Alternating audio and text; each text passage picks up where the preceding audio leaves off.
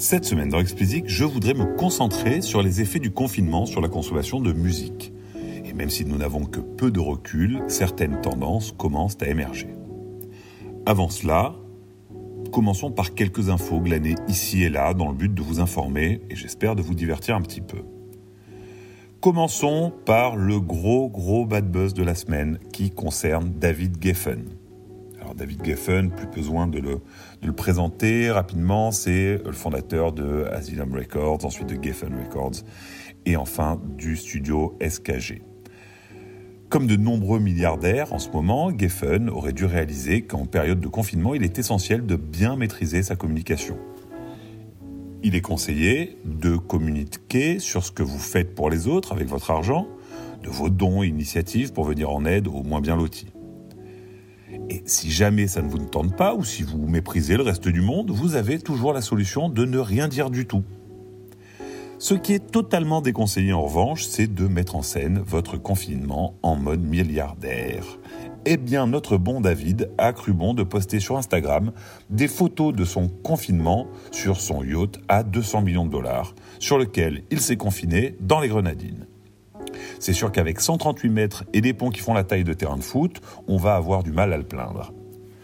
Alors sur Twitter, les réactions n'ont pas tardé à arriver. Je m'attendais à lire des choses euh, que j'ai lues d'ailleurs, hein, du genre euh, il, aurait dû se la jouer discret, mais il n'a pas pu s'en empêcher de la ramener, ou bien euh, c'est pour ça que les gens détestent les milliardaires. Voilà, enfin les, les commentaires assez classiques de gens que ce genre de photos énerve, et on peut les comprendre. Mais d'autres commentateurs ont été nettement plus inspirés. Euh, livrant des commentaires que j'ai adorés. J'ai éclaté de rire en lisant ce tweet euh, qui était posté suite à la photo euh, de drone du bateau. Mais où sont donc les pirates somaliens quand on a le plus besoin d'eux? J'ai adoré celle-là. J'ai bien aimé aussi le tout aussi cynique. Je suis surpris qu'il n'ait pas pris en photo sa salle de réa perso, au cas où. Et enfin, la palme revient à John Mayer, qui, voyant ça, a écrit une chanson qu'il a postée sur Instagram, dans laquelle il se fout ouvertement de Geffen, qui, selon lui, doit bien s'ennuyer seul sur son yacht, et du coup qui prend des photos avec son drone pour passer le temps. La chanson a été postée sur le compte Instagram de Mayer. Elle est habillée par une suite de photos du yacht sous toutes ses coutures, et elle a été vue plus d'un million de fois. Masterpiece. On a beau être un homme d'affaires avisé en ce qui concerne Geffen, on n'en fait pas moins des conneries énormes. Notons que Geffen, devant la situation qui devenait intenable, a rendu son compte privé sur Instagram. Gardons-nous bien de sombrer dans l'amalgame envers les plus aisés et citons en exemple Taylor Swift, qui, sans rien dire à personne, envoie directement de l'argent à ses fans en, détresse financière. Pardon. Alors j'ai suffisamment souvent égratigné Tay dans ce programme pour vous signaler ces gestes qui sont assez nobles.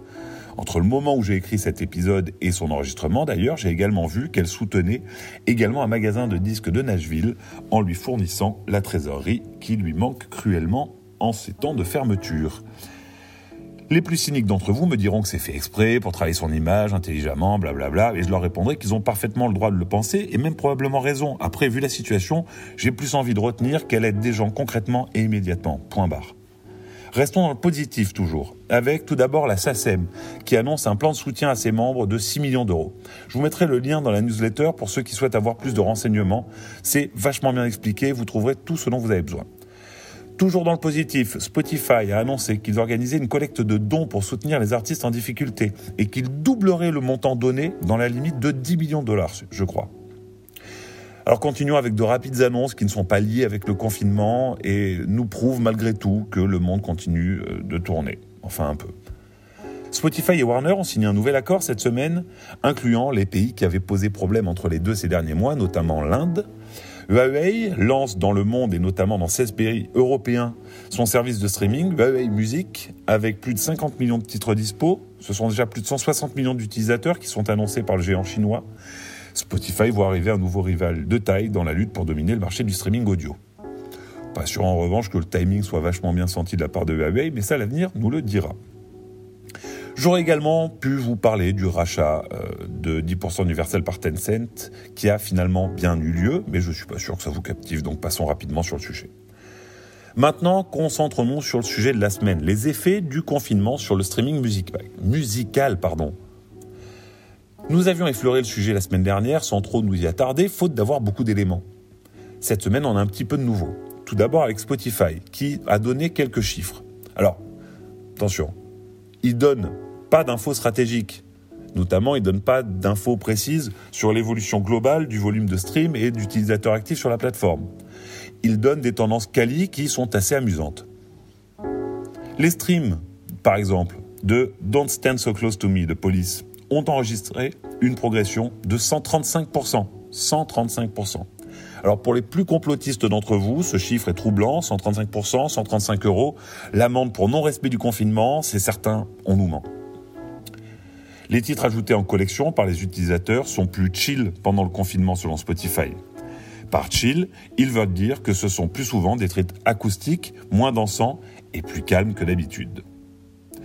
Autre point qui vous intéressera, Spotify explique avoir vu une progression dans les streams des artistes qui live stream des concerts pendant cette période. Plus les jours passent, plus ils sont nombreux à s'y mettre. Les festivals à la maison pullulent et il faudra probablement bientôt faire attention à ne pas pousser les auditeurs à saturation. J'en profite d'ailleurs pour vous ouvrir une rapide parenthèse. Je vous encourage à aller voir les covers confinés que TT poste depuis le début du, du confinement. Pardon je trouve particulièrement intéressant qu'il ait fait évoluer son concept pour ne pas lasser les auditeurs. C'est pour ça que je vous en parle. Alors qu'au début, il était seul face à sa cam et qui faisait des covers qui étaient vachement bien d'ailleurs. Il a fait évoluer le concept vers des feats confinés. Donc il ajoute à sa cover guitare-voix d'autres voix, d'autres instruments que les contributeurs lui envoient et remonte le tout pour, pour un résultat pardon, qui est bluffant. Allez voir sur son Insta, c'est TTTV ou sur euh, sa page Facebook TT et je vous mets le lien dans la newsletter pour les flemmards. C'est vachement bien, allez regarder. Revenons à Spotify. Ils nous disent également que les streams des titres joués sur les balcons, en Italie notamment, explosent. Preuve que les DJ de copropriété pourraient, avec les bons relais sur les réseaux, devenir des influenceurs musicaux précieux en ce moment. Ils enchaînent ensuite en donnant des infos un peu moins intéressantes car plus logiques comme l'augmentation de la conso des podcasts d'information et de développement personnel, la forte progression de la consommation des contenus pour enfants ou encore l'explosion des contenus liés à l'exercice physique. On s'en doutait un petit peu quand même. En revanche, rien sur les fameux volumes de stream qui sont au cœur de toutes les questions. Pour avoir des réponses, il faut se tourner vers les médias, notamment américains on avait constaté aux États-Unis particulièrement une baisse d'un peu plus de 9% de la conso mi-mars. Les nouveaux chiffres traduisent encore une baisse, mais réduite cette fois-ci à un peu plus de 3%. Espérons que ce soit le début d'une stabilisation et surtout qu'elle se poursuive. Dans cette jungle de nouvelles inquiétantes, notons le démarrage de l'album de The Weeknd, qui est le meilleur depuis le début de l'année 2020. Logiquement, on devrait avoir une remontée du streaming musical dans les prochaines semaines, du moins c'est mon avis. Je pense que le confinement a cassé les habitudes d'écoute et logiquement réduit la conso, en tout cas dans les premiers temps.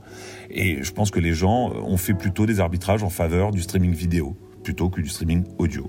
Mais je pense que plus le temps passe, plus les gens auront besoin de lever la tête des écrans pour s'occuper autrement, en écoutant de la musique classique par exemple, puisqu'il semble qu'elle soit en nette progression.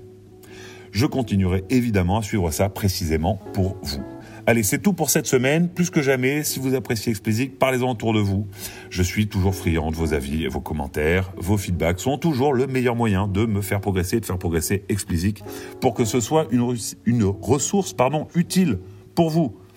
Pour me soutenir, donnez-moi 5 étoiles sur Apple et abonnez-vous où que vous soyez.